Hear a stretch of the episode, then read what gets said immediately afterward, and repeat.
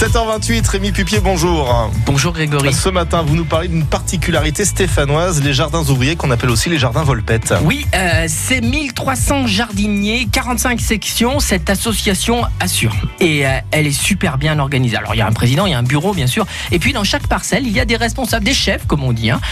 Avant, les jardins, j'avoue, c'était un peu des bidonvilles. Tout le monde faisait n'importe quoi, il n'y avait pas toutes les couleurs, et euh, c'était, il y en avait partout. Bon, c'était sympa, hein, mais aujourd'hui, eh ben, c'est la même chose, c'est toujours aussi sympa, mais en plus, c'est ordonné. C'est super. Il y a une restauration de dingue qui aujourd'hui a permis d'avoir des parcelles égales, environ 200 mètres carrés.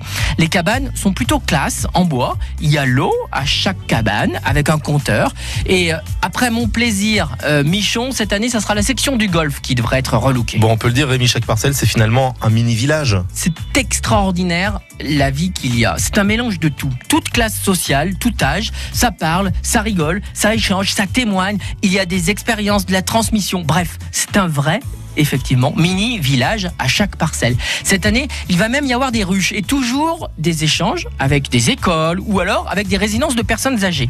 Biodiversité, biodynamie, pas de pesticides, interdit. Mais par contre, l'huile de coude est obligatoire. Il faut désherber. Sinon, vous vous faites redresser les bretelles. Il faut absolument que ça soit impeccable. Il y a de la tente, hein, donc du coup, quand on a hein, la responsabilité d'un jardin, il faut l'entretenir. Cette année, partout, un constat, euh, les abeilles augmentent jusqu'à 40% la production du potager. Alors du coup, ils ont décidé effectivement de mettre des ruches. C'est au bois d'Avez hein, euh, ou au Clos des Baraudes. Et j'avoue, ben, cette année, je ne sais pas si c'était dû aux abeilles, mais ça a été une super année dans les jardins.